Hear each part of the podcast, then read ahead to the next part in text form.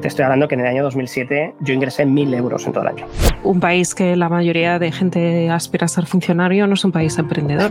Ostras, ayer conecté BIM con Feng Shui. Tengo que hacer un proyecto, en serio, en serio, un, tío mío. A mí me obsesiona el rey del Feng Shui. Tú imagínate una Paula con 80 años, con la cabeza ahí de puta madre, perdón por la expresión, eso o despedir a mi compañero Ariel Castillo porque, porque hace demasiados viajes y hace demasiadas vacaciones, entonces... Social Tech, un espacio dedicado a conectar tecnología y construcción trasladados a un enfoque social. Yo soy Ariel Castillo, también conocido como BIM Nomad. Y yo soy David Barco, diario de un BIM Manager. Y si tienes curiosidad de cómo la tecnología impacta en nuestro día a día, este es el lugar adecuado. Esto es Social Tech. ¿Y cómo ves el sector? Porque yo creo que esta, que esta pregunta en este momento viene muy a cuento, ¿no? En esta nueva era digital en la que la transformación de la tecnología ha sido tan brutal, porque estamos en, un gran cambio de paradigma, el sector de la arquitectura barra construcción, ¿cómo está? A ver, eh, eh, eh, te tendría que decir, bueno, pregúntamela diciendo cómo está dónde. Porque, pues, ¿cómo está dónde? claro, si yo te hablo desde Madrid, puedo dar un escenario. Si te hablo desde el País Vasco, te doy otro escenario. Pero si es que si ya me paro en Burgos, y ahí ya tenemos algunos matices. Bueno, eso lo, eso lo hemos hablado alguna vez en privado, ¿no? Que hay distintas velocidades a la hora de implantar el BIM, porque no es lo mismo trabajar en una obra en una mitad de una aldea gallega, ¿no? Que en mitad de la castellana, obviamente. Claro, y, tú, ya no te digo que tenga que ser el Bernabéu. Tú tienes el entorno gallego y yo tengo el entorno manchego, ¿no? Yo hablo mucho tomelloso, porque mi madre es de Tomelloso y mi familia eh, por parte de Moreno pues es toda de Tomelloso, ¿no? Y hombre, pues allí el BIM, como digo yo, pues se confunde más bien con el vino, ¿no? Eh, eh, no, o sea, no se le espera especialmente el BIM allí en, en, Tomelloso. Entonces, ¿cómo está el sector allí? Bueno, a ver, cuando hablo de BIM es BIM barra transformación digital, ¿vale? Entonces, em, sí que es cierto que en España hay un nivel de madurez enorme enorme. O sea, tiene, y, ya no solo hablo de acción a FCC, em, Dragados, eh, Ferrovial. Es, que es obvio, o sea, si tienes recursos amplios, pues puedes ir, eh, puedes mover mucho, ¿no? Eh, hablamos de un término medio, ¿no? De, oye, estudios de arquitectura, solo tienes que ver los socios de Building Smart. Tienes estudios de arquitectura de 4, 5, 6, 10 personas, bueno, estudios de arquitectura, ingenierías, etcétera, que tienen, que tienen un nivel de madurez BIM impresionante. Impresionante, ¿no? Y, de hecho, joder, Morphe Studio, que es posiblemente uno de los estudios más grandes que haya en España ahora mismo, ostras tú, yo, yo lo conocí cuando eran cinco personas, ¿no? Y, arquitectos, ingenieros ahí, Suma Arquitectura e Ingeniería se llamaban y tal, y empezaron ahí a crecer en base a que hacían todo basado en procesos, etcétera, etcétera. Ostras, pero pero quiere decir que no le han dado un botón y se ha convertido en Mor, ¿no? O sea, que es un proceso de, de 15 una años. Evolución. Una, una, evolución, pero que te lo que te Que muchos dirán, oye, qué suerte, pero me río yo de la suerte, que la suerte, hay que sudarla. Eh, empeño, estrategia, apuesta constante por, por, por transformación digital. Y visión de empresa, yo creo, también, ¿no? Eh, eso es, ¿no? Entonces, eso, es un momento agridulce porque sigues viendo que hay mucha gente atascada, ¿vale? Pero yo ya estoy más por el dulce que por el agri, ¿no? O sea, yo ya no me preocupo del agri, o sea, llevo, llevo ya 15 años divulgando y, yo ya estoy centrado en, la parte de, dentro de los niveles de madurez, en la fase de integración. ¿eh? integración empresarial, integración social, integración de fases, integración de personas, integración de entornos de datos comunes, porque ahí ahora mismo se están haciendo cosas súper, súper, súper interesantes. O sea, no, hemos preferido situarnos en el, lo, que está, lo, que se está, lo que se va a utilizar en el sector dentro de 5 o 10 años, más que en el día a día, ¿vale? Porque, o sea, porque eso, es una de las cosas que también estamos viendo, ¿no? Es decir, hoy ahora mismo ya hay muchas empresas que ayudan a estudios de arquitectura a implementar BIM. Por lo tanto, Berlán, claro que si le llama un estudio de arquitectura para implementar BIM, le ayudaremos, ¿vale? Pero no es nuestro core. Porque nuestro core está en ayudar a gestores de activos a solucionar toda la cadena de valor, desde el arquitecto, el ingeniero, el constructor, el, operador, el, planificador, eh, eh, de dónde se van a alojar los datos, la seguridad, la infraestructura, o sea, esa foto global es la que nos interesa, porque es la que es sistémica. Si yo resuelvo esto, estoy resolviendo el problema para miles de proveedores, ¿vale? Eh, ahí está el meollo, ¿no? Si yo consigo ayudar a un gobierno de una región a resolver este, esta visión, es que el, enfoque y el altavoz es brutal, ¿no? Entonces, o sea, claro que yo nací implementando BIM en estudios de arquitectura, pero ya es algo que, ahora mismo, o sea, es que hay soluciones de uno a uno. Nosotros queremos solucionar de uno a diez mil, de uno a cien mil. Cuanto más podamos solucionar, de hecho, yo ahora me voy a un viaje a Uruguay en el que voy a estar ahí una semana entera y me han hecho una agenda que si el gobierno, el departamento de vivienda, no sé qué, la Cámara de Construcción, la Cámara tal, tal, eh, la Asociación de Arquitectos, la Asociación de Ingenieros, tal, son, todo gente sistémica. Eh, ¿Y para qué? Pues hombre, traen a, un, estudioso, un investigador, un referente en el mundo de la transformación digital que pues lleva 15 años y, están avanzando y promoviendo cosas interesantes y nos lo va a contar de primera mano. Entonces, como digo yo, les vamos a ahorrar no sé cuántas horas de análisis que ya hemos hecho. Entonces nosotros vamos a darle ya enfoques pragmáticos, ¿no?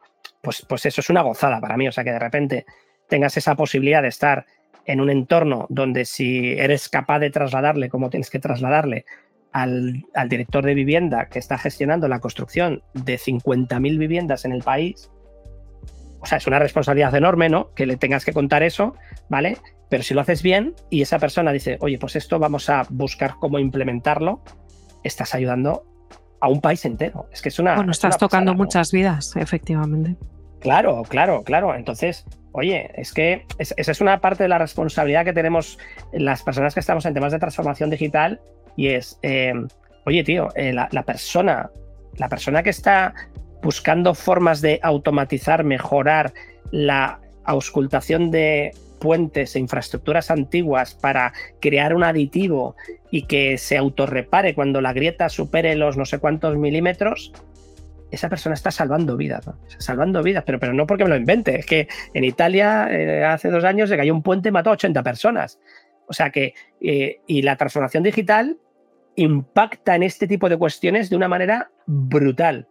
Evidentemente, eh, claro, no, no te vas a poner dramático diciendo es que el BIM salva vidas. Bueno, a ver, evidentemente cuando una constructora implementa el uso BIM en seguridad y salud y empieza a hacerlo de forma efectiva, lo integra con formación en realidad virtual o realidad eh, aumentada, eso está salvando vidas, pero literalmente, o sea, no lo digo yo, lo dicen expertos de riesgos laborales que dicen, bendito BIM, que en estas obras veníamos de un ratio de 0,1 accidentes mortales y tocan madera por todos lados, dice, y llevamos dos años sin, sin accidentes mortales. Dices, habrá sido el BIM, habrá sido, pues da igual lo que haya sido, pero se ha producido una mejora brutal en, ese sentido, ¿no? Con lo cual, bueno, pues oye, yo creo que tenemos ahí también una, una responsabilidad bastante, bastante importante que, bueno, pues eh,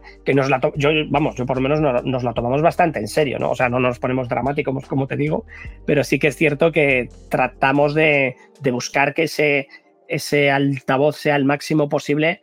Eh, un 0,01 porque te gusta, ¿no? Porque es obvio que si estamos aquí hoy hablando es porque nos gusta todo esto, ¿vale?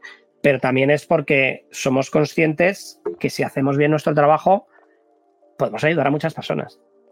Y en esas dos velocidades o distintas velocidades ¿no? de implantación, ahí ¿Qué pasa con los jóvenes? Porque el joven saldrá como salga en estos momentos formado de las escuelas técnicas, ya sea arquitectura técnica o, arquitectura.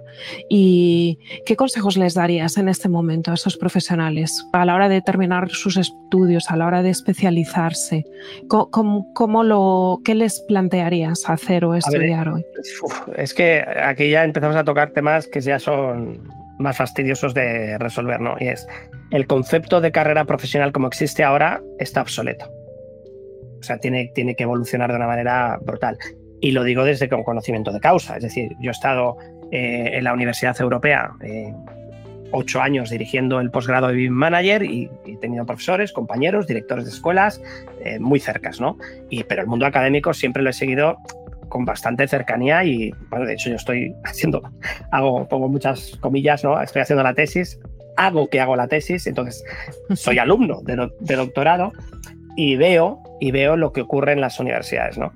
Y, y, qué ocurre? Pues que claro que tiene que coexistir la responsabilidad profesional que existe. Oye, para eh, usted firmar un ser arquitecto tiene que tener un título habilitante y, eso es un tema de la, de LOE y, es ley y ya está. O sea, eso no es, no es discutible. Yo voy más por el...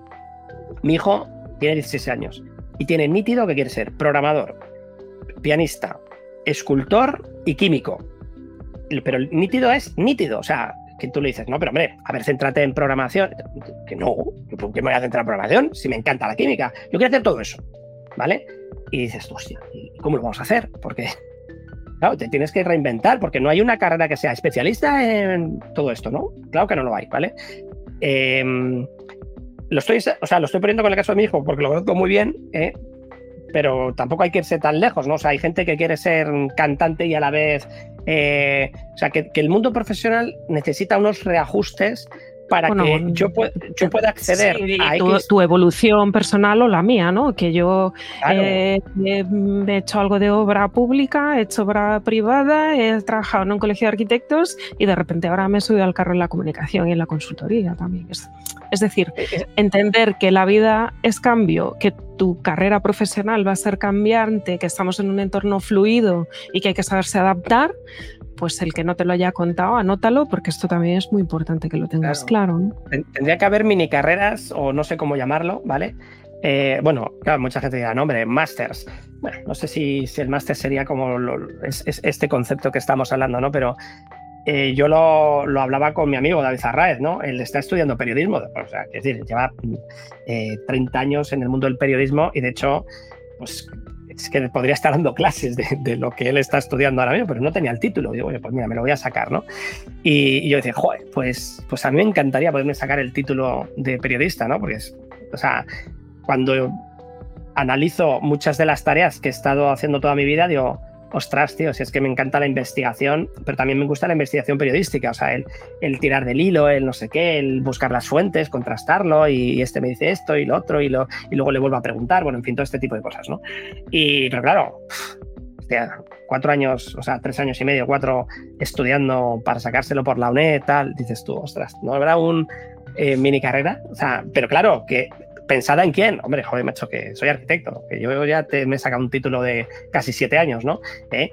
Y que tengo casi un doctorado y que, bueno, casi, perdón.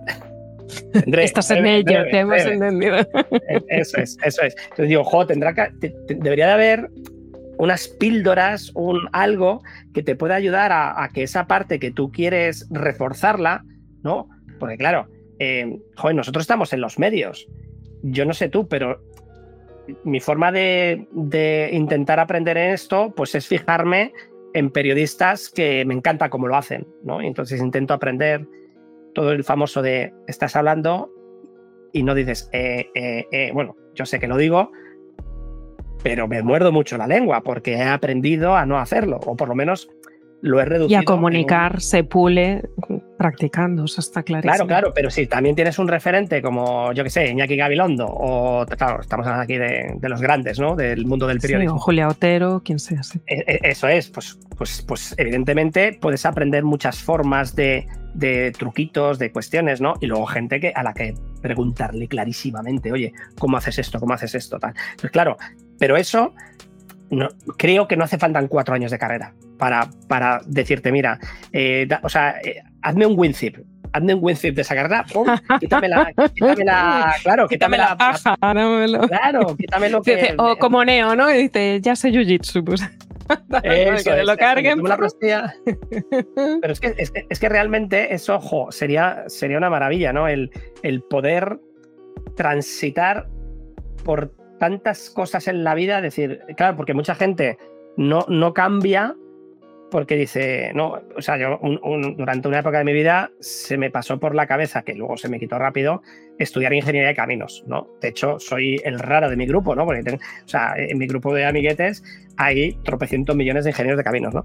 Y, y joder, qué interesante y qué tal, y sabía que sé lo complicada que es y tal, digo, pero era algo que, que me gustaba, ¿no? Decir, joder, pues, oye, pero claro, ostras tú, seis años, pero seis años y de la manera, ¿eh? O sea, a pesar de que un porcentaje altísimo de los conceptos er, son absolutamente asimilables. O sea, vamos, te diría yo que primero, segundo, tercero casi que se podrían quitar de en medio porque tal.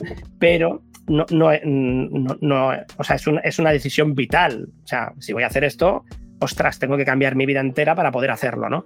Entonces, bueno, es, es, una rabia que, que, yo creo que deberían de existir. O sea, el, el soy flexi profesional. ¿Y, qué significa eso? Como me gusta. claro, no, hombre, porque soy un poco arquitecto, pero además es que la rama de ingeniería me encanta. O sea, a mí me, me flipa. O sea, yo disfruto un montón con mi socio, con, con Iñaki. O sea, él es un ingeniero de estos de libro, ¿no? O sea, todo el día con 200.000 libros estudiando tal, la norma esta, tal, enchufado a 800.000 videotutoriales de, de, que si el código actualizado, tal, tal, tal. O sea, está el día, o sea, como digo yo, o sea, aquí ponen a los médicos de, joder, están estudiando toda la vida. Yo, oye, yo creo que hay gremios como los ingenieros industriales, ostras tú, tío, que estos, estos lo llevan en vena también, están toda la puñetera vida estudiando, porque, porque es que si no lo hacen, sus, el agua no sale, como digo yo, ¿no? Entonces, que tú seas arquitecto, que te guste instalaciones, es una pena, porque o sea, si hubiera ese cursito extra de, venga, eh, eh, curso de, conviértete en calculista de instalaciones, eh, WINZIP, ¿no? Pum. Insisto, no vienes de cero, vienes de conocer el mundo de la construcción, vienes de conocer tal, ¿no? Entonces, creo, creo que van a empezar a salir cosas. Olvídate de profesiones, temas transversales, ¿no? Programación programación para arquitectos, programación para ingenieros o programación para el mundo del sector AEC. Yo creo que eso está, empezando a evolucionar. Modelo de datos, ciencias de datos, ¿no? O sea, ahora mismo, ¿quién está entrando en nuestro sector para manejar esto? Gente que viene fuera del sector y que se desenvuelve perfectamente en el mundo de los datos, llega ahí, guarda como y se pone a trabajar ahí ya en este mundillo de forma fácil y sencilla, ¿no? Entonces, creo que hay eh, esos conocimientos más transversales que, ahora nos van a hacer muchísima falta y también aparecerán, porque además es que es lógico, ¿no? Si, si, si tú estás como nosotros, ¿no? Eh, una parte del ecosistema es Boutique de New School. Eh, es una escuela de arquitectura y tecnologías. ¿Y qué es lo que está haciendo? Intentando siempre estar a la última, pero entre lo que las empresas necesitan y que lo, que la gente demanda y no ir muy, muy rezagado. ¿Por qué? Porque es que luego ya la gente, entonces ahora mismo, por ejemplo, va a sacar un mini máster, que no sé si será máster finalmente, de programación eh, y de ciencia de datos a, metida dentro de, del mundo BIM, con Power BI, con Autodesk Forge, con, APIs, con no sé qué, y que va a ser un mini germen de lo que será un máster de transformación digital con el que llevamos trabajando ya un par de años, que va más lento de lo que me gustaría, pero eso es un proyecto personal. Pero que, que está ahí, es decir, oye, o sea, ¿cómo, consigues traer expertos de. cómo crear expertos en, transformación digital en el sector? Pues no tengo ni idea. Pues, pues chico, pues vamos a hacerlo. Pues vamos a, vamos a crear un, entorno que le facilite la vida.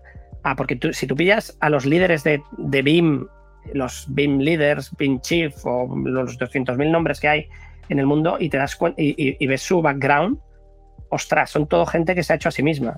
O sea, en muchos casos han estudiado un máster de programación aplicada, pero ojo, muy out of the box. O sea, nada de eh, en, boutique o en no sé qué, sino, oye, pues lo hizo en, en, la Universidad de La Rioja, que tenía un máster de programación chulísimo. Y esa pata, esa pata es la que yo creo que eh, al, al mundo de los ingenieros, al mundo de los arquitectos, es importante que se suban. O sea, cuando hablábamos de las velocidades, aquí es donde más lo ves, ¿no? O sea, eh, como el arquitecto tenga más de 40, 50, esto le da un vértigo y le da un yuyu terrible, ¿vale? Pero son conscientes de, ostras, como me pierda este barco, buf, buf, lo puedo pasar Voy a sudar, sí, sí. Claro, en cambio, los juniors, vengo aquí ya, venga, chaval, que hay que estudiar el que Rino Grasshopper con dos tirabuzones y mientras aprendo el piano. Chaval, sí, yo sé el piano, tío. O sea, cuéntame otro rollo, ¿no? O sea, sí, eh, no, pero es que no saben de obra, es que no saben de no sé qué. Que es algo que también se les dice a, los juniors. Digo, ya, ya. ¿Tú crees que al hacker que ha sido capaz, vamos a pensar en el hacker bueno, ¿vale?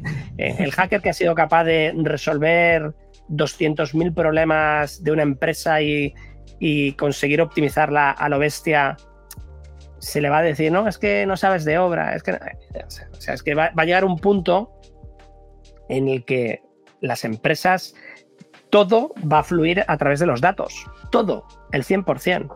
Cuando pidan las licencias digitales, eso llegará, Paula, o sea, llegará, o sea, es matemático, o sea, en el momento en que alguien haga números y diga, mira, vamos a generar un nivel de eficiencia del 90% y que las licencias se van a conseguir automáticamente. En el momento en que un político, estos eh, políticos que nos escuchen, que no creo que haya muchos, pero políticos que estos son regalos, regalos para vosotros, ¿vale? Si vais y defendéis una digitalización del tema de las licencias, ¿eh? vais a conseguir que procesos que tardan meses o años se hagan de una forma tal. Y ese, esa medalla para vosotros, os la damos, el trofeo gigantesco eh, Top One para vosotros. ¿vale?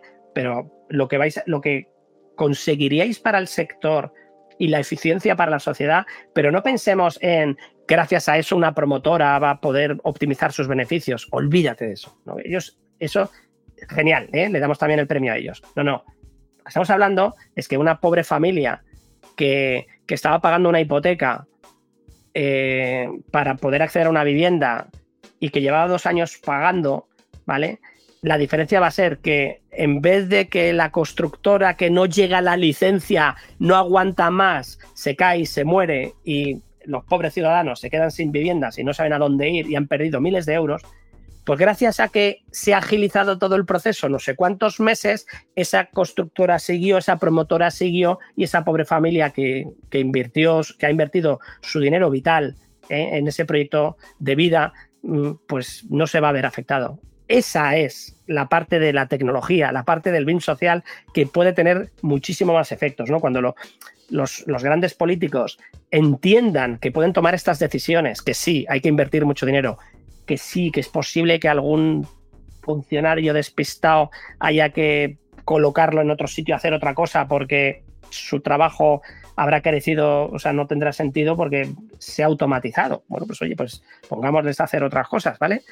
Pero cuando tengan el valor de hacerlo, ¿vale? Porque efectivamente te requerirá una decisión firme, las ventajas van a ser brutales. Y ahí es donde, de nuevo, los, los jóvenes nos van a pasar, o sea, pero, pero a una velocidad, o sea, un tío, o sea, una, una persona ahora que quiera, quiera crear una empresa con un poquito, o sea, esto Iván, Iván Gómez, que es el CEO de VT Lab, me lo contaba hace unos días, ¿no? Me decía, estoy flipando en un entorno de, de dinamismo de empresas, ¿no? Una lanzadera de empresas ahí muy potente.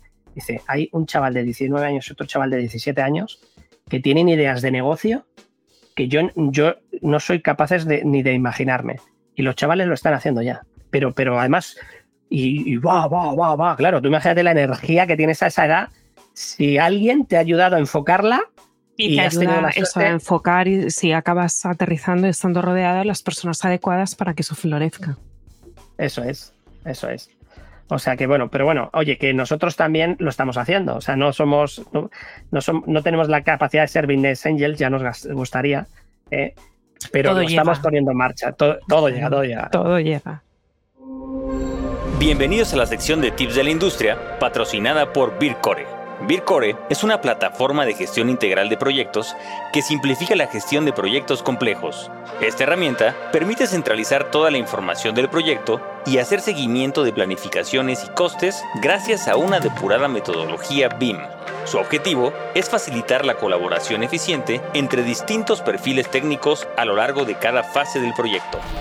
¿Qué grado de innovación estáis implementando en la plataforma integradora Bircore? Pues aquí te diría que día a día estamos innovando, estamos analizando siempre nuevas tecnologías, inteligencia artificial, sobre todo para la gestión de información enfocada, por ejemplo, a la elaboración de incidencias, realidad virtual y aumentada. Tratamos de, abordar también pues, una especie de metaverso donde podamos trabajar colaborativamente con los modelos O sea, que siempre estamos tratando de innovar dentro de las capacidades o dentro de un enfoque práctico siempre. Siempre buscamos el que podamos dar respuestas a necesidades que nos hemos encontrado en los proyectos.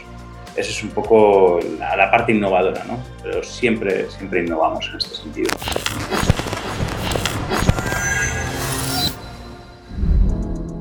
Bueno, David, eh, yo no sé cómo lo ves porque se nos han quedado un montón de cosas en el tintero respecto de lo que... Si tú quieres, eh, yo tengo negociado con mi familia que hoy me dejan un poquito, como estoy medio empezando las vacaciones, me dejan, pues, me dejan explayarme un poquito.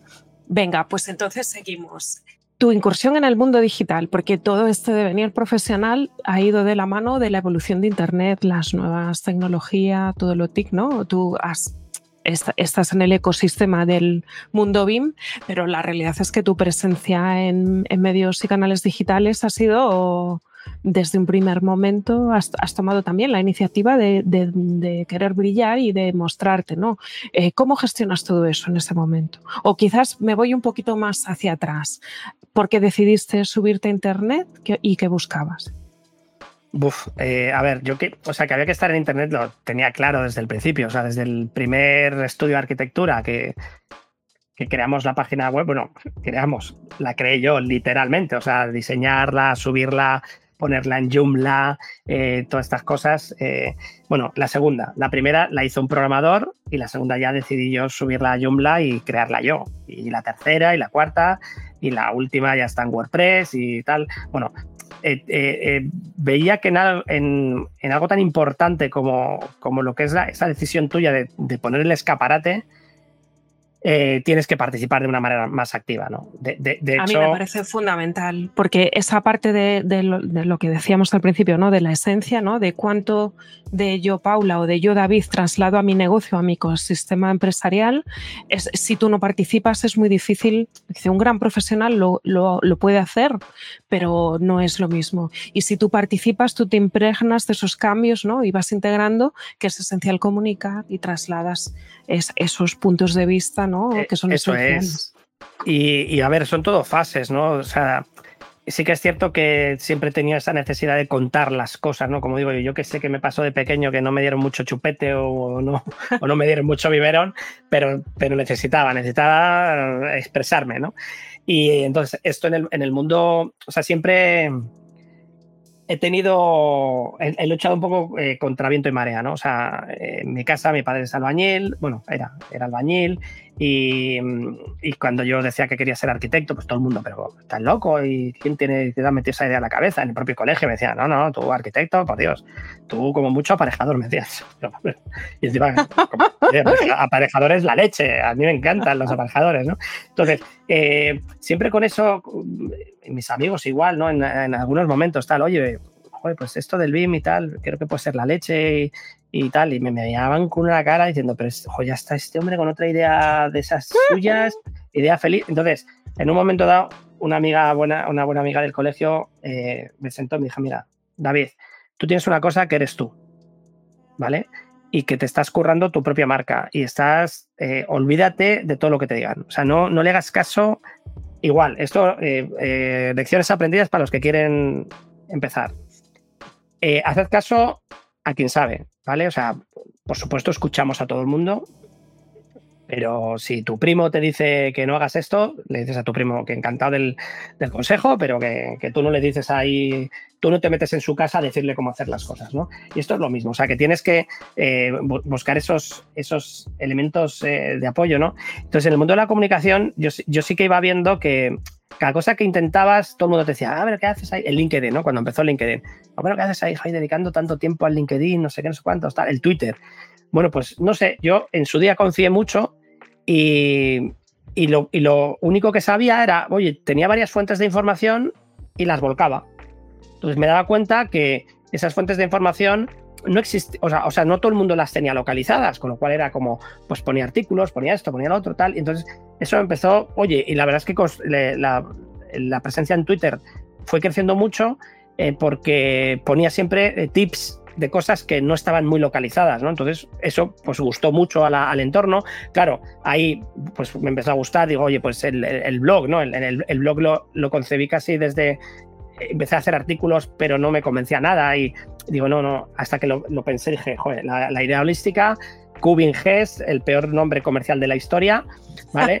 Eh, Q de calidad, BIM de BIM y GEST de gestión, ¿vale? Pero bueno, ahí el Cubing GEST ya se queda como la anécdota. Tengo que, o sea, tengo que rebuscar mis notas para ver de dónde salió el nombre del diario en BIM Manager, porque sé que salió de un brainstorming, ¿no? Y, y a partir de ahí, pues cambié el nombre del blog, empecé a darle más dinamismo, empecé a crear, acumular, o sea, yo siempre he sido una hormiguita, acumular, acumular, acumular, acumular, pum, pum, pum, pum y organizar, ¿no? Porque además siempre he querido que es una forma de innovar diferente. O sea, cuando tú em, tienes, o sea, acumulas mucha información y empiezas a contrastarla, se generan otros inputs, otros outputs que, que son diferentes a el, mero hecho de tener solo una porción de la información, ¿no? Como que la, información se retroalimenta en muchos aspectos y te genera nuevos enfoques, nuevos procesos, nuevas ideas, etcétera, ¿no? Entonces, veía que con, el blog estaba empezando a conseguir eso, ¿no? Acumulaba, yo qué sé, eh, sitios de formación, y los ponía ahí como el Magister, ¿no? Pues, pues, ahí ponía un montón.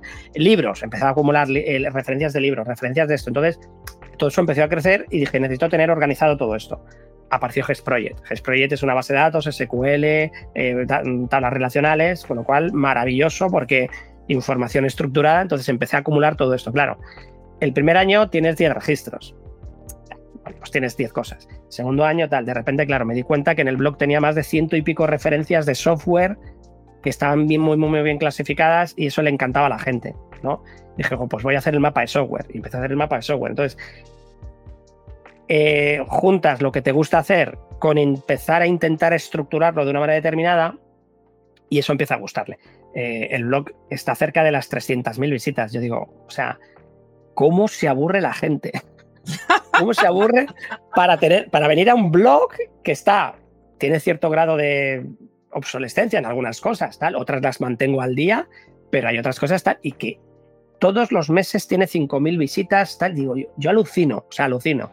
Y, pero claro, luego también digo, no, a ver, eh, tampoco vamos a banalizar todo el trabajo de tantos años, ¿no? Y es la fuente de información que hay aquí es brutal. Es un ecosistema. Entonces hay gente que, o sea, para mí, claro, es banal porque lo veo todos los días y pues como te acostumbras, pues le, le quitas importancia. Pero es que hay ahí miles de horas invertidas en el blog, en información estructurada. Entonces cuando alguien llega, lo percibe y lo encuentra y, va a Bean Books y ve ahí un listado de 40 libros, y va, y, pero además libros, revistas nacionales, algunas internacionales, enfocadas en la mujer, enfocadas en no sé qué. Entonces, claro, o sea, eso es, lo que yo creo que, y, eso es lo que empieza a retroalimentar lo demás, ¿no? YouTube, pues creas vídeos, o sea, has generado un montón de vídeos en muchas formaciones y estaban aburridos, o sea, estaban en cajones. Lo volqué en YouTube. No he conseguido tener constancia en YouTube eh, porque soy consciente de, del esfuerzo que requiere hacer buenos vídeos. Entonces, no nos gusta hacer las cosas a medias, y que no, Ariel, los proyectos de divulgación, cuando los hacemos, queremos eh, dedicarle un montón de, tiempo a hacerlo bien, ¿no? Entonces, bueno, ahí el YouTube está como a medias, todavía nos queda mucho por hacer, pero yo me, iba dando cuenta que, te, que, te, iba, que todo se retroalimentaba, ¿no? Y que, o sea, si te enfocabas solo en una cosa, perdía ese concepto holístico, ¿no? Entonces tratas de retroalimentarlo todo y en un momento dado sí que me volqué muchísimo en LinkedIn, pero una barbaridad, y además echando un montón de horas, ¿no? Y mucha gente no lo comprendía, de ¿qué haces ahí? Bueno, pues, pues ahora el perfil de LinkedIn es un perfil potente, no es de los gigantes de, estos que tienen 30.000 o 50.000 seguidores. Y Todavía. pero hombre, todavía. Pero bueno, es un perfil que va camino de los 14.000 seguidores, con lo cual, bueno, es un perfil ya cierto, con cierto No, ya tiene, sí, sí, su peso, su tracción y su autoridad, indudablemente. Eso es, porque al final te das cuenta, o sea, es como todo, o sea, no todo se mide en números de seguidores, sino. No, no, no, porque al final es. Eh, o sea, los seguidores es algo banal si luego no se traduce en euros en la cuenta del banco. Mm, claro, pero si el que te llama es no sé quién que te está trayendo un proyecto de claro. cinco años o no sé cuántos años de trabajo para ocho personas, tal. Ostras, o sea, todas las horas que se han invertido en LinkedIn, Twitter, más no sé qué, ya están amortizadas en, ese proyecto, ¿no? Entonces, bueno, eh, por eso, por eso le cuidamos tanto, ¿no? Y, sí que es cierto que esa evolución eh, buscada o no buscada, em, evidentemente es fruto de, yo por ejemplo, ahora publico 10 veces menos de lo que publicaba, pero cada publicación que hago intento que tenga mucho sentido y tenga una línea clara de contar las cosas. ¿No? Todavía ChatGPT no me hace caso, porque le digo, es, pónmelo esto como lo escribiría diario en BIM Manager ya tengo datos suficientes para saber quién es. Entonces, eso es porque estás en la versión gratuita probablemente, porque si te vas no, no, no estoy en la de, pago. Estás en la, estás en la de pago, vale. vale Pues hay pronce que te pueden ayudar a eso, ¿eh? Bueno, pues eh, evolucionando. Escucho, mucho a Joan Boluda y estoy tratando de hacer mi propia Sara, ¿vale? Aquí con el rollo del País Vasco, pues eh, se tiene que llamar como Amaya o Pachia o algo así, ¿no? Y, bueno, lo, cierto es que sí, que seguimos trabajando en, todo esto en el día a día. O sea, empezamos hace mucho, empezamos a, preocuparnos em, de la imagen, de la parte del marketing, de la eh, tal. Y lo que, lo que sí que es cierto es, en los últimos años ha pegado todo un cambio en nuestro ecosistema brutal. ¿Por qué? Porque hemos invertido. O sea, nosotros nos hemos dejado un dinero importantísimo en comunicación. O sea, hemos pagado a una empresa de comunicación para que nos haga no solo un rebranding, sino nos estructure todo el mensaje de Berryland. O sea, transformar la manera de transformar el mundo no es una idea feliz de Iñaki y David ahí tomando zuritos en Donosti, sino que em, una empresa de comunicación peleando el discurso, peleando tal, revisando. El dossier tuvo casi 200 horas de trabajo. El dossier que, o sea, nuestra página web es un dossier. Lo teníamos sí, es un dossier, sí, sí, sí. Os invito a ir a verla porque es totalmente diferenciadora. Es un dossier online en el que le das a la flechita y aparecen esas propuestas de valor de transformamos para transformar el mundo. Hacia el final de todo, trabaja tu posicionamiento y es cuando habla de tu libro, ¿eh? ¿no? de que tienes el libro que más copias ha vendido en habla hispana. Es decir, es súper interesante todo lo que está contando y compartiendo hoy David eh, temas del ecosistema digital, la mentalidad como empresario, y todo esto que está compartiendo de que hay que invertir. Una de mis mantras es, para convertir hay que invertir, ¿no? Si no, o sea, para crecer un negocio tienes que poder meterle gasolina y eso se consigue metiéndole dinero. ¿Que hay gente que no puede? Mm, bueno, pues tendrás que encontrar la manera de hacer el puzzle y hacer un plan ajustado a tu posibilidad de inversión. ¿No tienes a nivel económico? No tiene, Meterle energía y dinero. Es tiempo, Tiempo, todo el mundo tenemos tiempo, energía y dinero, efectivamente. Ocho horas al día ¿eh? o más.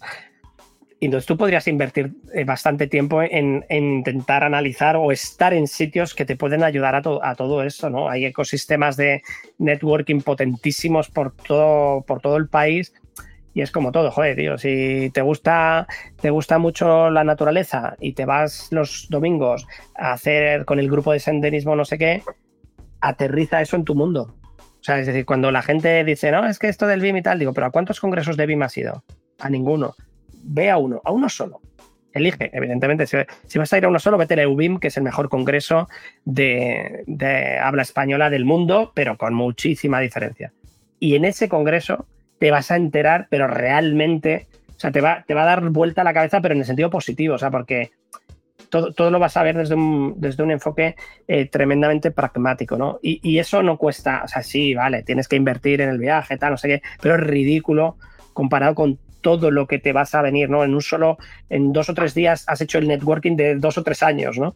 Entonces es, más fácil a veces de lo, de lo que parece acceder a todo esto. Pero lo que sí que es fundamental, Paula, es eh, los grandes cambios que nosotros hemos dado en Berrila en los últimos años siempre siempre han sido producidos por expertos en áreas. Es decir, hace seis años eh, estábamos avanzando con Berryland, pero estábamos muy perdidos. La experiencia profesional de mi socio Iñaki y la mía, pues daban de sí lo que daban, pero no, no, no éramos, no, no atinábamos en el enfoque. Y contratamos a una empresa experta en asesoramiento empresarial el País Vasco, pues mucho mejor, ¿no? Porque además ya manejamos determinados tipos de escenarios locales. ¿eh? Y estuvimos un año con ellos trabajando, haciendo unos Kanbans, haciendo tal, focalizando eh, tal. Y de todo ese plan estratégico se ha cumplido el 100%. el 100%. Y nos ha hecho rotar en algunas cosas de una manera brutal. Y pasar de clientes que nos tenían ahogados, porque eran el 90% de la facturación del estudio, y con una rentabilidad del 0,5% si había rentabilidad, ¿vale? A que ese cliente, 10 eh, años después, significa ahora mismo el 0,1% de la facturación de la empresa y ha pasado de ser el mayor problema que teníamos, y te puede ser un problema súper serio, de aprovecharse que nos debía cantidades de dinero realmente importantes para decir, os voy a apretar y me vais a hacer un descuento en este volumen que te debo. O sea, tú fíjate, o sea, negociando a la inversa. Bueno, total, y no éramos capaces de ver cómo hacer eso. Nuestra empresa, mira, se nos ocurre esto, se nos ocurre aquello, se nos ocurre por aquí, se nos tal, y vamos a trabajar esta área, vamos a trabajar aquello, desarrollo digital, joder, vamos a tirar a eso, tirar a eso, tirar a eso, y de repente, joder, eh, claro, un poco de suerte, más muchísimo trabajo metido y gente que te ayuda y te, de la, como digo yo, de la autopista de 16 carriles, te dice, mira, tú te vas a ir al carril 1 y te quedas tranquilito aquí, por lo menos hasta Burgos, luego ya veremos. Y entonces ahí es donde ya eh, empiezas a tener mucha más seguridad en algunas decisiones, ¿no? Porque están avaladas por grandes expertos en esa área y son esa inversión es el mejor, bueno, Iñaki y yo lo decimos, ¿no? O sea, es el, dinero que mejor hemos pagado en mi vida. Yo, por ejemplo, en la marca personal, en, en David Barco, Diario Big Manager, he invertido bastantes, varios miles de euros en rediseñar cosas. Y, yo tenía de eso, o sea, la imagen del blog con el YouTube, con el no sé qué, tal, era todo súper, bueno, uno verde, otro azul, otro amarillo, otro en chino y otro no sé qué, ¿no? Entonces, bueno, oye, pues hice una inversión con una persona de marketing y, y empezamos a generar colores, empezamos a generar logotipos, empezamos a generar tal, y eso me ayudó, hasta la factura era homogénea, ¿no? O sea, bueno, no, pues hay una coherencia visual y una coherencia en la marca, una coherencia en la comunicación y, todo suma, es el efecto halo, ¿no? Es un tema psicológico, es. un, tema psicológico, pero que todo suma. Entonces... Eso es, eso es, y te da confianza.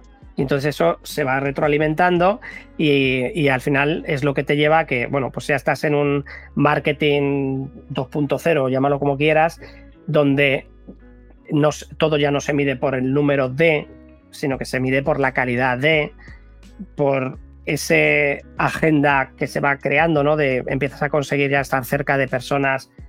Yo siempre digo que mi mayor, eh, uno de los mayores logros en el mundo ha sido tener a Bilal Sukar, que para mí es el mayor referente en el mundo BIM y con muchísima diferencia, no solo en la agenda, sino de estar tomando, desayunando con él, estar cenando con él, eh, crear un proyecto con él y más personas, participar y desarrollar ese proyecto y que de repente en una conferencia con 400 personas eh, cita un montón de referencias, pero se refiere a una persona en un momento determinado y dice, bueno, quería dar gracias a, David por el trabajo que ha hecho con no sé qué yo, o sea, alucinaba, alucinaba, o sea, de los momentos más bonitos de mi vida, ¿no? O sea, y todo eso, pues se ha podido construir de esta manera, ¿no? Es decir, o sea, ahí es donde está la gran responsabilidad y el, poder de repente llegar a ese nivel de influencia, o sea, cuando ya tienes a un influyente cerquita y te puede ayudar en muchas cosas, es donde te das cuenta de la grandísima responsabilidad que tienes a la hora de poner un tweet,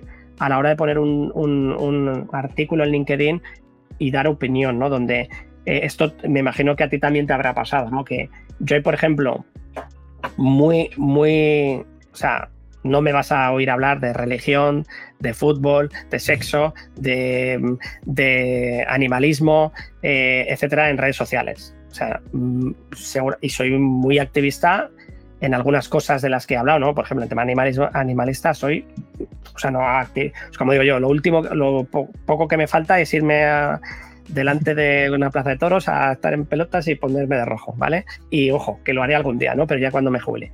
Eh, pero que, pero claro, o sea, sé que, sé que si hago esto y, eh, eh, y, se, y se mezcla con mi mundo profesional, voy a tener problemas con muchos ámbitos, ¿no? de, con muchos profesionales de mucho tal y va a generar conflicto y, bueno, pues es una cosa que, en el mundo de la imagen, o sea, en el mundo, sí, de imagen, de marketing, etcétera, llega un punto en el cual, pues, eh, como diría aquel, si, si de nuevo lo vuelves a romper por arriba eh, y eres Messi, pues podrás decir lo que te dé la gana más o menos.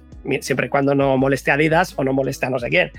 Pero, pero sí, que es, sí que es cierto que, que tienes una responsabilidad enorme en, en, lo que divulgas. Porque si, si lo haces mal, ostras, tío, que a mí me llegan mensajes en WhatsApp de, oye David, has dicho que esto eran cuatro y eran cinco. Pues macho, tío. O sea, digo, ¿qué pasa? ¿Que estás aquí mirando con lupa? Pues sí, pues hay gente que está mirando con lupa a ver qué dices. y Me, pasa me pasa mucho con instituciones nacionales que dices A y no, David, A, coma, A, coma. Joder, macho, tío, coma, sí, sí.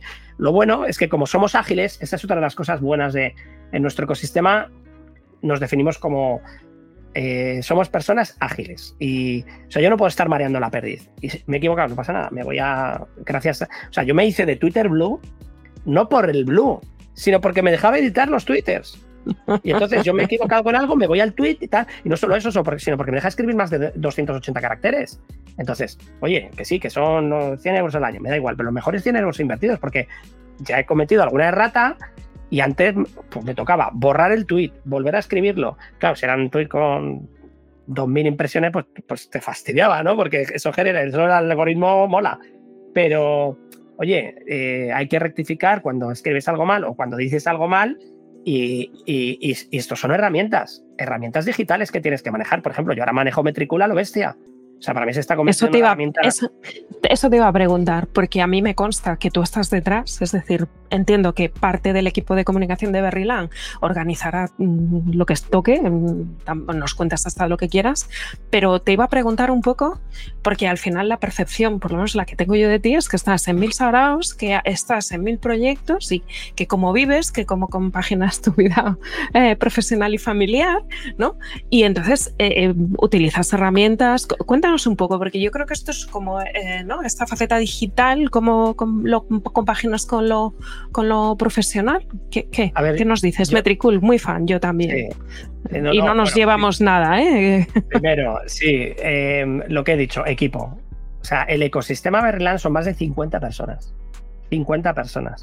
O sea, hay gente en la empresa de Project, hay gente en, en Channel, hay gente en Social Tech.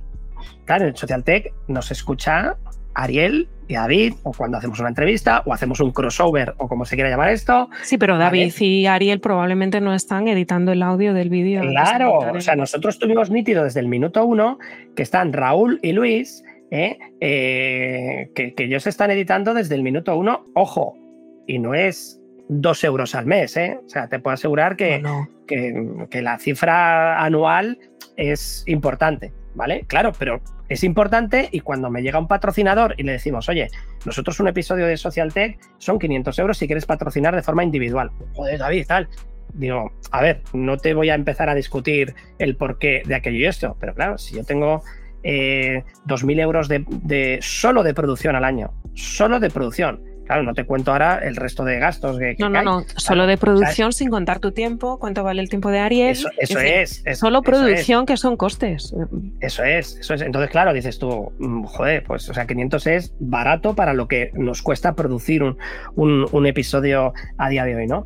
Pero bueno, entendemos que tiene que haber mucha profesionalidad en todo esto y también esas cosas luego se notan, ¿no? O sea, que llevamos muy poquito tiempo en Social Tech, ¿no? Apenas eh, eh nueve episodios publicados a día de hoy. No más luego los grabados, tenemos 12 y tal, y los que estamos produciendo ya.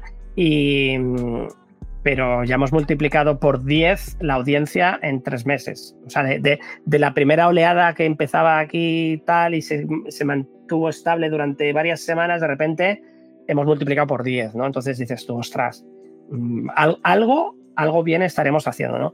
Y es evidente, o sea, yo escucho muchos podcasts intento ser muy crítico con lo que hacemos, pero también me doy cuenta lo que hacemos bien, ¿no? Y, la producción es una cosa que, era marca de la casa, o sea, lo teníamos, del proyecto anterior es lo que mejor nos llevamos, ¿no? El haber conocido a Raúl y a Luis, ¿eh? que, son los que nos producen, y sobre todo, es que llevamos cinco años con ellos.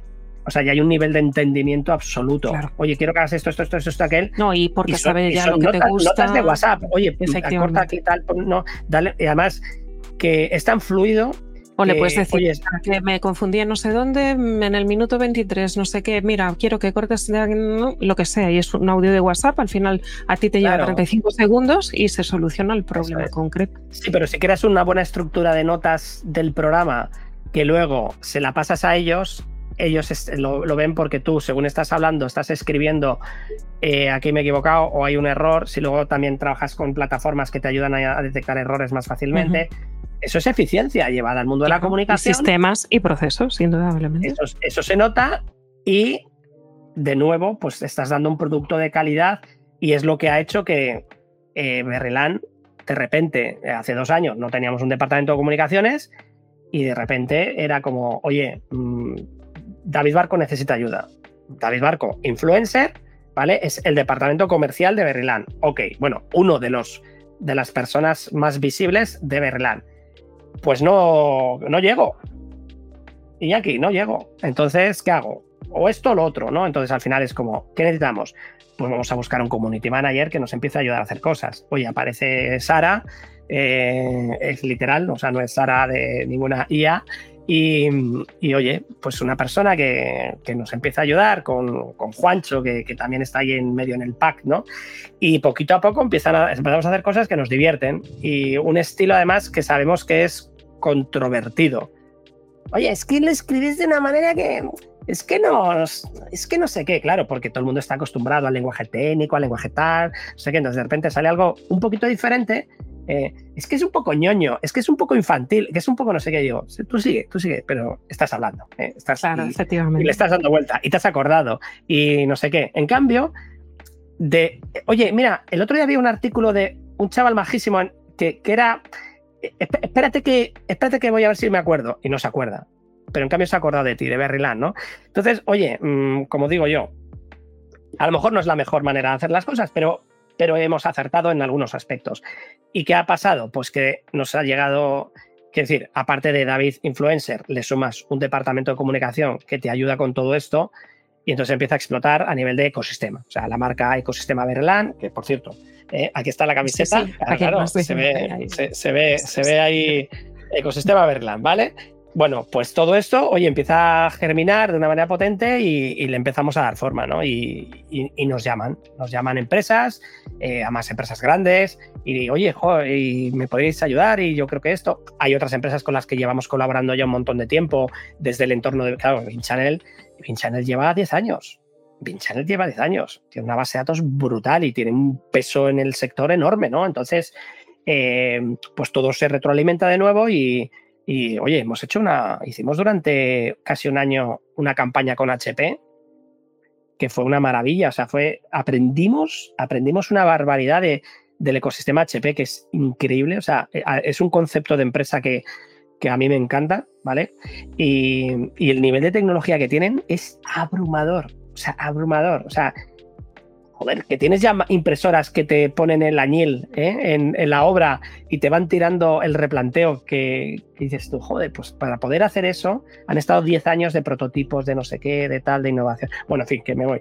Eh, hemos estado, eh, no, hemos estado con HP, hemos estado con otras empresas grandes y eso te ayuda también muchísimo a aprender en todos, en todos estos aspectos. Con lo cual, cuando te sientas con de nuevo con una empresa o un proyecto, ¿no? Ahora mismo estamos con Vircore. Vircore es público y notorio que estamos con ellos, ¿no? Les estamos ayudando, llevamos ya varios meses, bastantes meses, ya casi siete meses con ellos, eh, diseñando todo el plan de comunicación, el plan de imagen, el plan de diseño, el plan de, medios, el discurso, eh, el cómo vas a aparecer en el podcast, cómo vas a aparecer en Bin Channel, cómo vas a aparecer aquí, allí y tal. Y todo eso, evidentemente, si no hubiéramos tenido todas esas pequeñas campañas previas, eh, eh, es muy difícil. Claro, que, que yo no soy periodista, que no soy, que yo no tengo diplomatura de marketing y tal. Entonces, joder, si, si has llegado a esto sin ser esto, ¿a dónde podríamos llegar si tuviéramos un departamento? Y entonces ahí es donde dices tú, oye, vamos a siguiente órdago. Mm, necesitamos un director de, de marketing y comunicación. Claro, dices tú, oye, pero es que esto se paga 60.000 euros en el mercado. Berlán no tiene capacidad de pagar a un director de marketing y comunicación. Bueno, perdona, no tengo capacidad de pagarle eh, por 160 horas al mes, pero a lo mejor sí puedo pagarle 20 horas al mes. Y entonces ahí es donde aparece David Arraiz, le preguntamos, oye, ¿te sumas aquí a la historia? Le encanta la idea, empieza y tenemos un director de marketing y comunicación. Hoy mismo estaban en un nivel de discusión sobre unos logotipos de un, eh, bueno, lo, puedo contar a medias, estamos montando el mayor evento digital del sector de la construcción que se ha hecho en el País Vasco y muy bien dirigido. ¿Vale? O sea, no, no ponencias así como las que llevas escuchando los últimos años, sino 20 ponentes, algunos traídos desde Estados Unidos, eh, para contar cosas disruptivas, pero prácticas, ¿no? Y estamos diseñando el logotipo de, la jornada ostras, y un nivel de discusión ahí que sí, no, joder, que si este estilo, que si tal, que si cual, porque el razonamiento, es que la lógica, es que la comunicación, es que el mensaje. Y me llama mi socio que está de vacaciones, me dice, oye, tío, qué maravilla ver a, estos dos fueras de serie. claro, una agencia de comunicación como Shernan Creative, que es una agencia brutal que tiene, trabaja para bancos, trabaja para Eroski, que es, o sea, son empresas súper gigantes, ¿no? Pero también nos ayuda a crear nuestra marca. No, pues está aquí con nosotros participando con este lenguaje, como digo yo, oye, nosotros tenemos el bimeriano y ellos tienen el comunicariano, como se llame, ¿no? Y es una pasada cuando ves a, personas expertas en ese área afinando, afilando, ¿no? Afilando todo para que es pulido y que todo tenga su razón de ser. Y es una pasada porque estás en un entorno de excelencia y se puede llegar. O sea, es decir, Oye, y nosotros en verdad somos cuatro gatos, ¿no? Bueno, allí en, Donosti se dice cuatro y el del tambor, ¿no? Pues, pues eso, somos cuatro, y el del tambor y lo estamos consiguiendo, ¿no? ¿Cómo? Pues, pues chico, a mí nadie me explicó esto y surgió, surgió con el departamento de programación y ahora tenemos un director de programación y dijimos, oye, pues si tenemos director de programación, ¿por qué no vamos a tener director de comunicación? Oye, ¿y por qué no vamos a tener un, tener un director de procesos? Y de repente hemos metido tres áreas de direcciones de gente que son súper mega expertos en esas áreas, ¿vale? Evidentemente, no a jornada completa como nos encantaría, pero nos están restando horas a los socios principales que encima somos los que desarrollamos negocio y traemos más clientes. Con lo cual, cada uno está en no sé qué, tenemos más tiempo, podemos traer más clientes y eso de repente ayuda a la empresa y hace que todo, todo va fluyendo. Con lo cual, lo que tú decías es que al final es ir repensando la estrategia, no te digo diariamente, pero sí cada X tiempo, ¿eh? vacaciones, juego reseteas, eh, papel en blanco, idea, idea, idea, idea, y de 20 ideas, pues dos o tres las aterrizas y, y, con la mente limpia, joder, salen cosas que dices tú, qué maravilla. ¿Y por qué esto no me salía la semana pasada? Pues porque estabas con 25 entregas y por eso no te salía. Fíjate que ahí yo no sé si los oyentes se habrán dado cuenta, pero ahí, en lo que acabas de contar, hay una gran pepita de oro. De verdad te lo digo, ¿eh? Porque fíjate, estás, estás contando, ¿no? Esta parte de em, que esas nuevas incorporaciones a la empresa lo que han hecho es liberarte de tiempo. Es decir, ¿a, a qué tendría que dedicarse un líder de negocio en el fondo? Pues a estar en su área de genialidad, ¿no? Cada uno en la vuestra. Sois dos socios. Cuando tú arrancas un negocio, eres multitarea, porque da igual que contestes al teléfono, que cojas la escoba y barras, porque alguien tiene que barrer también, ¿no? Entonces, según evoluciona el negocio y va creciendo, tú también te tienes que ir adaptando, coger nuevas habilidades, porque cuando el negocio solo eres tú solo eres dos, la, la, comunicación es bidireccional, pero cuando tienes un equipo de 10 personas, ya no es solo cómo es la interrelación entre los 10 activos del negocio, sino que tú tienes que ser un líder del negocio y adquirir habilidades de comunicación o de gestión de, de personal que antes no necesitabas tener, ¿no? Y de repente cuando entras gente en la empresa, en el fondo lo que está haciendo, ellos están poniendo su tiempo a cambio de una remuneración económica. Es como funcionan todos los negocios del mundo, ¿no? Pero lo que hacen es liberar tu tiempo, que en el fondo es el que más valor tiene, para que tú puedas seguir generando negocio. Y eso en muy poquitos sitios se cuenta. O sea que yo no sé si el oyente lo había visto, pero realmente lo que acabas de contar es esencial porque te pone en la senda del crecimiento de un negocio. Y los negocios que no se enfocan en crecer a la larga decrecen. La vida es claro, inflacionista por sistema, ¿no? Con lo cual, si tú no te enfocas en crecer como negocio, bueno, ya no digo a nivel personal, que también, pero a la larga vas a desaparecer. Entonces, Y pero crecer también con un, con un límite, ¿no? O sea, teniendo claro... Y la reflexión de hasta dónde quieres crecer. Eso es. Es decir, nosotros tenemos nítido que nuestro límite son 20 nóminas. Y, y, nos asusta, ¿eh? O sea, nosotros tenemos 12 nóminas y 10 colaboradores habituales, que algún colaborador habitual le dedica 100 horas al mes a nuestra empresa, ¿no? O sea, que hay otros que dedican 10 y otros que dedican más, ¿no? Pero que, que en, ese, en ese sentido claro, todos los finales de mes, oye, tenemos ahí una tensión, o sea, no tensión de tesorería, ¿no? Porque tenemos un fondo de maniobra enorme, ¿no? O sea, bueno, enorme, quiero decir. Eh, cuando yo en el estudio de arquitectura, nuestro fondo de maniobra era de una semana escasa, pero semana de, morirse, ¿no? Estabas toda la semana buscando de dónde encontrar un euro. A tener ahora eh, cuatro o cinco meses de tesorería garantizada, pero además.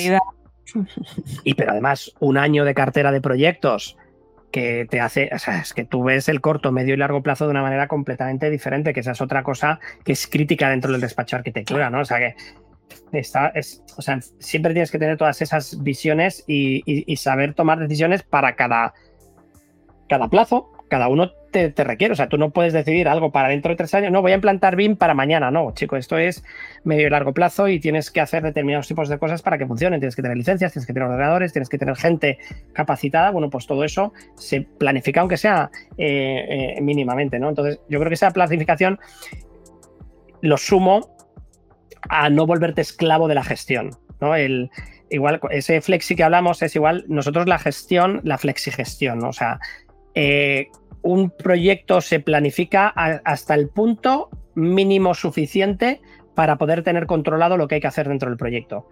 Porque la sobresaturación de tareas y la sobresaturación de, gestión, o sea, cuando tardas más tiempo en planificar que hacer, ahí es donde ya... y yo, ojo, que recuerdo haber tenido proyectos con planners, eh, Microsoft, eh, Microsoft Project, perdón, eh, vamos, descomunales. Y decía yo, pero ¿y esto para qué sirve? No, porque tal y porque cual, ya, ya, pero es que llevamos 100 horas en este planner y, cada actualización es una puñetera locura, ¿no? Entonces, bueno, o sea, al final te das cuenta que tienes que tener un nivel de, de oye, proyecto fase, tareas, pero oye, mm, pero la justita, la justita para tener el orden de magnitud de lo que tenemos que hacer, ¿no? Y luego operatividad y flexibilidad, ¿no? Eh, a ver, claro que hay proyectos que necesitan un nivel de tareas mayores porque son muchísimo más complejos, ¿no? Pero luego hay otros que es que la tarea es casi única, ¿no? De, oye, esto está en curso, ya está, ¿no? Pues eso también es importante aprenderlo, ¿no? Porque el, tener, eh, tener esa agilidad de planificar las cosas de una manera un poquito más macro y, y es el que te, permite, y eso en nuestra empresa, por ejemplo, lo hemos ido avanzando eh, a lo largo de los años, ¿no? Hemos probado o sea, herramientas de planificación para aburrir. O sea, hemos trabajado con Trello, hemos trabajado con Slack, hemos trabajado con Asana, hemos trabajado con Grike, eh, hemos trabajado con Street Excel o algo así que ya ni me acuerdo cómo se llamaba, ¿no? Em, por supuesto que estamos, eh, eh, hemos y seguimos trabajando con GES Project, además de un Excel, además de un Project y además de 20.000 millones de cosas, ¿no? Entonces llega un punto en el cual empiezas a, tener mínimos comunes denominadores. Oye, pues mira, para nosotros GES Project es, sistémico porque tiene el core, la facturación, el control de horas, la rentabilidad, la analítica y tiene 20.000 millones de cosas, entonces nos funciona. Y en planificación tenemos una planificación mínima para para tener, eh, pero no llegamos a una planificación detallada. ¿Por qué? Porque GESPROJECT no es el mejor planificador a nivel detallado. Ojo, que esto, como diría aquel, noticias, ¿no? Bueno, pues. Todavía. todavía. Berlán, bueno, a ver, eh, esto es algo que saldrá en septiembre, habrá noticias, nota de prensa, etcétera, etcétera. Berlán ha adquirido eh, Project. O sea, la parte, yo soy el propietario principal de GES Project y la parte que no era la ha adquirido Berryland, por lo tanto ahora el nuevo desarrollador de GES Project es Berryland. ¿Y esto eh, qué significa? Pues que entramos en una dinámica, o sea, para que la gente sea consciente de lo que estamos hablando. O sea, GES Project es el software de gestión de proyectos más utilizado en España por estudios de arquitectura y muchas ingenierías. Más de 15.000 usuarios. Llevamos, llevamos 15 años con el producto, ¿no? con, el, con el programa. ¿no? y, por aquí han pasado estudios de arquitectura bastante grandes y bueno, por desgracia hemos visto también jubilarse ya algún estudio de arquitectura muy grande que pues bueno, que esos socios principales se han hecho, pues se han jubilado, y, o sea que, que, ya tenemos varios ciclos de, de generaciones hasta con GES Project, ¿no? Y, y, y, ha pasado de una empresa, entre comillas, familiar, oye, pues un responsable comercial, un responsable de, software, un responsable de soporte, eh, responsable de desarrollo, que, que, he sido yo y soy yo de momento, ¿eh? pero todo en un ámbito muy pequeñito, muy familiar, muy controlado, ¿no? Eh, ¿Qué ocurre? Pues que ahora esto le vamos a dar un salto a un desarrollo desde un enfoque mucho más transversal, mucho más desde el core de la propia industria, ¿no? O sea, es decir, que desarrolle una empresa que solo desarrolla software, aunque tenga mucho conocimiento, funciona, ¿vale? Y de hecho la base de datos que tiene GESProject es única en el sector y es brutal, ¿no? Pero si ahora eso le sumas a, no, no, es que quien va a desarrollar es experto en transformación digital que está acostumbrado a implementar BIM, implementar GIS, implementar eh, escaneados, implementar mediciones, implementar procesos, Es un efecto multiplicador, sí. Claro, y entonces de repente sabes lo que debería de funcionar en algunos puntos del, ecosistema, ¿no? Entonces es cierto que en un software que tiene 15 años pues tienes varias opciones. O, o, empiezas desde cero, pero ya se llama de otra manera, cosa que no queremos porque la base de clientes es muy, muy grande y queremos tener mucha continuidad, ¿vale? O empiezas a plantear determinados tipos de escenarios de reprogramación de, algunas cosas que sabes que te van a ayudar a, ser mucho más polivalente y cambiar enfoques, ¿no? O sea, el hecho de que una, o sea, tú tienes una tabla que es de agenda, otra tabla que es de planificación y otra tabla que es del planning que estás haciendo desde el presupuesto. Bueno, pues hace 15 años solo, solo podíamos pensar de esa manera, ¿no? ¿Qué ocurre a día de hoy? Pues que, es lo mismo. Es lo mismo, pero, pero mirado desde diferentes maneras, ¿no? Y eso, claro, lo ves porque has analizado Grike y Grike funciona así, y porque Asana funciona así, y porque cualquier software nuevo que planifique lo que sea es multivista y ahora soy agenda y ahora soy eh, Gantt, ahora soy eh, lo que quiera ser, pero es el mismo dato visto de diferente, o ahora quiero ser Canva, ¿no?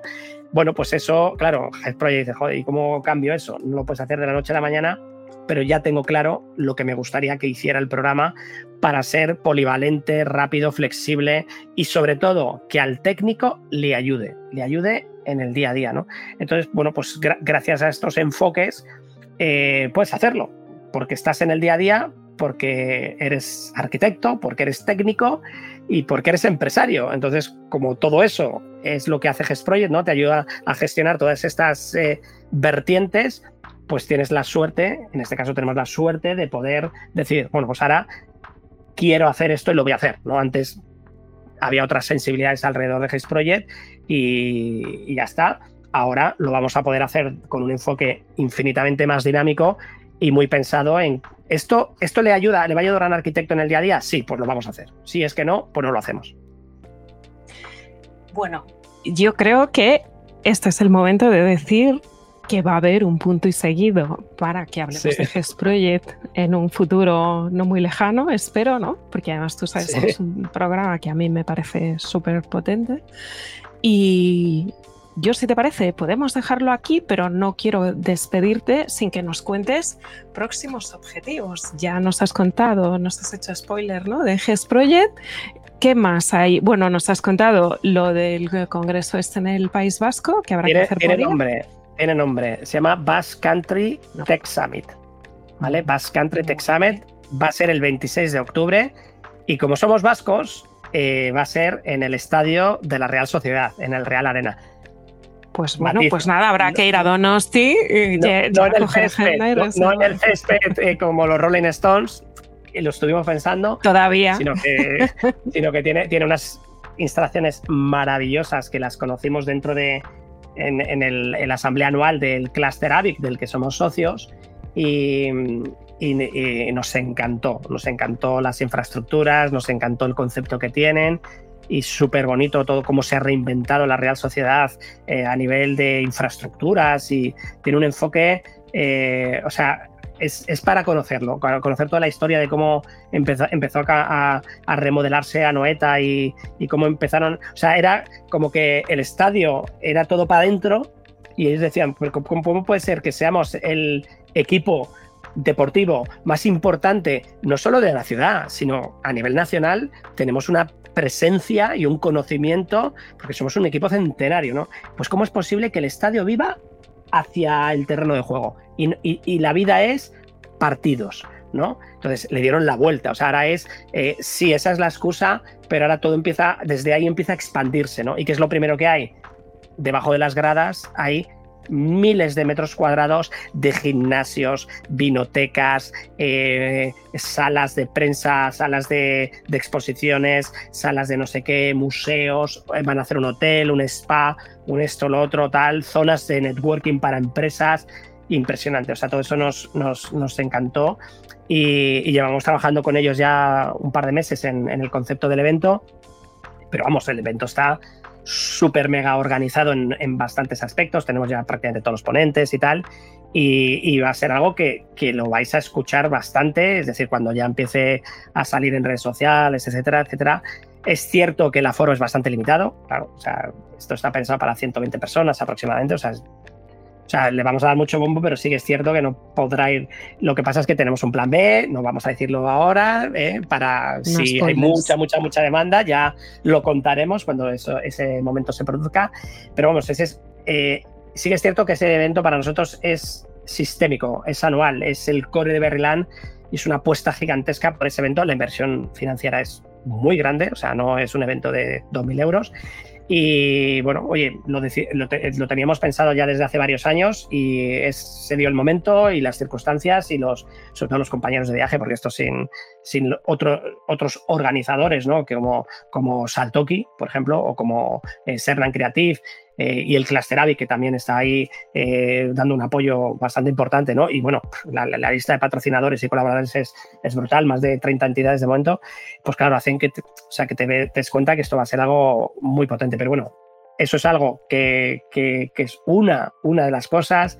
Eh, eh, tenemos, a ver, el libro salió en mayo y hemos hecho un único evento relacionado con el libro, un único evento. Entonces, bueno, queremos darle, y eso ya como David Barco, influencer, pues eh, quiero hacer varias acciones relacionadas con el libro. El libro tiene 192 vídeos disponibles, entonces vamos a poner, eh, es una decisión que hemos tomado de, vamos a liberar los 192 vídeos, no de golpe, sino poquito a poco, largo del tiempo. ¿vale? También entendemos que los vídeos sin el libro pierden mucho, con lo cual, oye, quien quiera tener el vídeo, pues que lo vea, ¿vale? Pero que al final el vídeo más el libro suma un ecosistema de conocimiento, de desarrollo de proyectos de instalaciones, y eso es algo que le daremos bastante foco, ¿vale? Por supuesto, el relanzamiento de Gest Project, que va a tener dos picos gigantes, ¿no? Uno en, en el entorno de septiembre-octubre, ¿vale? Ahí va a salir una, una revisión muy potente del programa. De hecho, tuvimos bastantes discusiones de cómo plantearla, pero vamos, finalmente va a ser una versión que se va a llamar eh, G-Spray 2023, ¿vale? Eh, pero la gorda, gorda, gorda vendrá en el año 2024 con un G-Spread completamente renovado, eh, que hemos triplicado las horas de desarrollo. hay, o sea, hemos pasado de 2,5 personas a, a, casi 7 personas enfocadas en el proyecto y eso se va a notar y muchísimo, ¿vale? Pero otra noticia eh, que es que eh, eh Berlán también se, ha convertido en el co-desarrollador, o sea, hemos adquirido el 50% de, de, otro software, ¿vale? Que se llama eh, BIM 360 Admin Tools. Es una herramienta para conectar entornos de datos compartidos. Y creemos que ahí vamos a hacer un esfuerzo importante en ayudar a desarrollar esa herramienta con, con sus dos desarrolladores originales, que son César Lievana y Oscar Lievana. Más de uno le sonarán los nombres bastante. Sí. Y, ese es, o sea, pero em, hemos empezado a desarrollar configuradores sobre Autodesk Revit, es nuestra, una de nuestras herramientas de cabecera y sobre la que seguimos pivotando en muchísimos aspectos. Y, y, nuestro vínculo con el mundo de los fabricantes, llevamos más de casi 30 catálogos de fabricantes desarrollados y, todo eso, pues estamos evolucionando, ya estamos en un nivel de integración de datos y entonces ahí han aparecido los configuradores. ¿Qué es un configurador? Pues al final eh, yo tengo una cantidad de elementos que quiero poner rápidamente dentro de un proyecto y en vez de estar poniendo los elementos de uno a uno, los pongo en masa, ¿vale? Y puedo rellenar espacios enteros o edificios enteros o fachadas enteras eh, puedo configurar un montón de aspectos y conecto con fabricación, conecto con ERPs, conecto con mediciones, las salidas de datos son todo mucho más fluidas. De nuevo, eso es, en vez de hacer un proceso de hacer un objeto BIM, pienso en toda la cadena de procesos que se puede desencadenar y empiezo a conectarlos. De esa manera, además todo esto con proyectos de innovación, de, de I+.D., eh, con más empresas y, ese área eh, está creciendo una barbaridad. El área de desarrollo, desarrollo informático, o sea, programadores haciendo todo este tipo de cosas. Vamos a sacar un modelo de análisis energéticos de edificios basado en un, en un logaritmo de una universidad y pues todo eso se está desarrollando para darle un botón y que te diga si, si este, este modelo de información cumple con los requisitos mínimos para, para tener un análisis energético. en fin, no sé qué más cosas. Eh, el informe del estado del arte BIM eh, dentro de Building Smart, ese, ese va a ser otro granito del, de, este año, ¿vale? De, finales de año eh, sobre todo. Y, y, en fin, yo creo que, o sea, yo creo que ya hemos dado varias, varias noticias Eh, sí, sí, no, no, no, aburrimiento no creo que haya. Bueno, desde pues luego.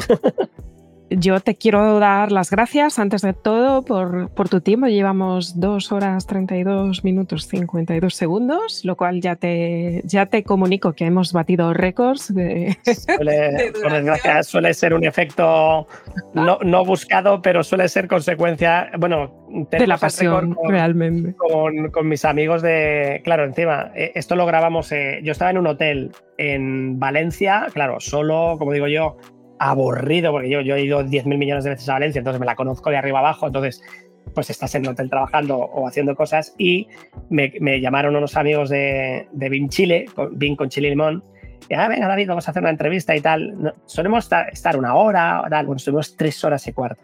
Claro, yo, solo y ellos les molaba la charla, digo, por Dios, o sea, hemos, hemos roto todos, todos los récords de, podcast. Pues nada, que sepas que en el clan de los arquínómadas has batido récord, pero bien está, lo que bien acaba. Y además tenemos punto y seguido. Espero que pronto y hablaremos pues, de todo eso que nos has contado en breve. Y fíjate, me gustaría despedirte eh, un poco una pregunta de coaching, de qué te llevas de esta conversación. Pues mm, eh, eh, primero regañarme a mí mismo por no haber estado tomando nota cada vez que hablabas, porque eh, estabas diciendo cosas súper interesantes, pero bueno, como... como pero queda grabado. Gracias. Mm, la volveremos a escuchar porque has dicho perritas de oro, tal. Me, gusta mucho escuchar el argot de, de, otros compañeros que hacen cosas parecidas, con enfoques muy diferentes, ¿no? Y, y luego, sobre todo, em, este, lo que está pasando hoy es una muestra de que las cosas pueden, pueden suceder, porque yo desde que te descubrí hace un montón de tiempo me puse como objetivo tener una charla contigo, ¿vale? Entonces yo ahora me, tengo, gracias, igualmente. Me voy, a, poner en un check verde de he conseguido hablar con Paula un buen rato y, pensar en un montón de cosas. Y, y mandarle un, un abrazo a, a Enrique Alario, que nos presentó presencialmente este año en marzo. En, un, adorable liante. Sí, sí, sí. Y nos vamos a mandarle un abrazo desde aquí porque también es verdad que no es lo mismo el mundo digital y virtual, que es fantástico como entornos como este, pero no hay nada como eh, que las personas conecten con personas de forma presencial.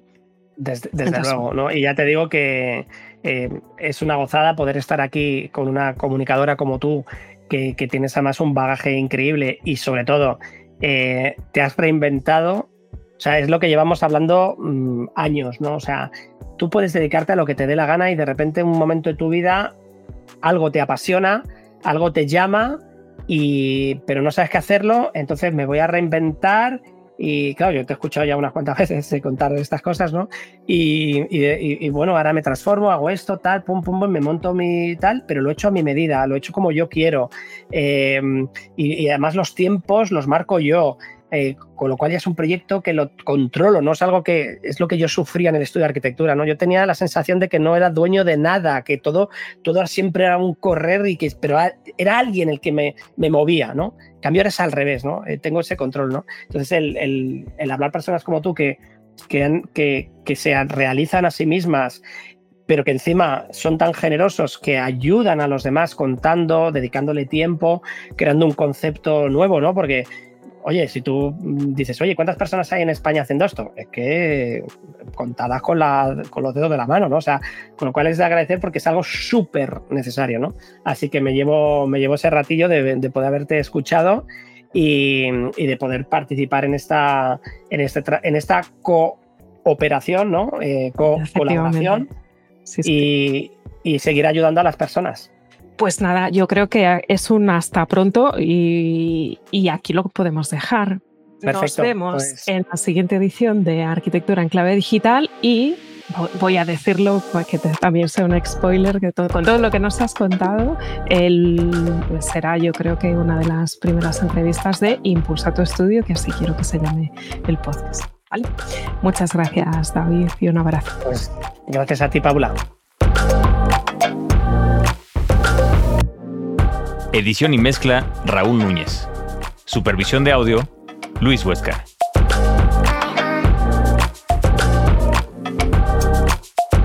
Podcast editado y producido por Drilu. Visítanos en drilu.world.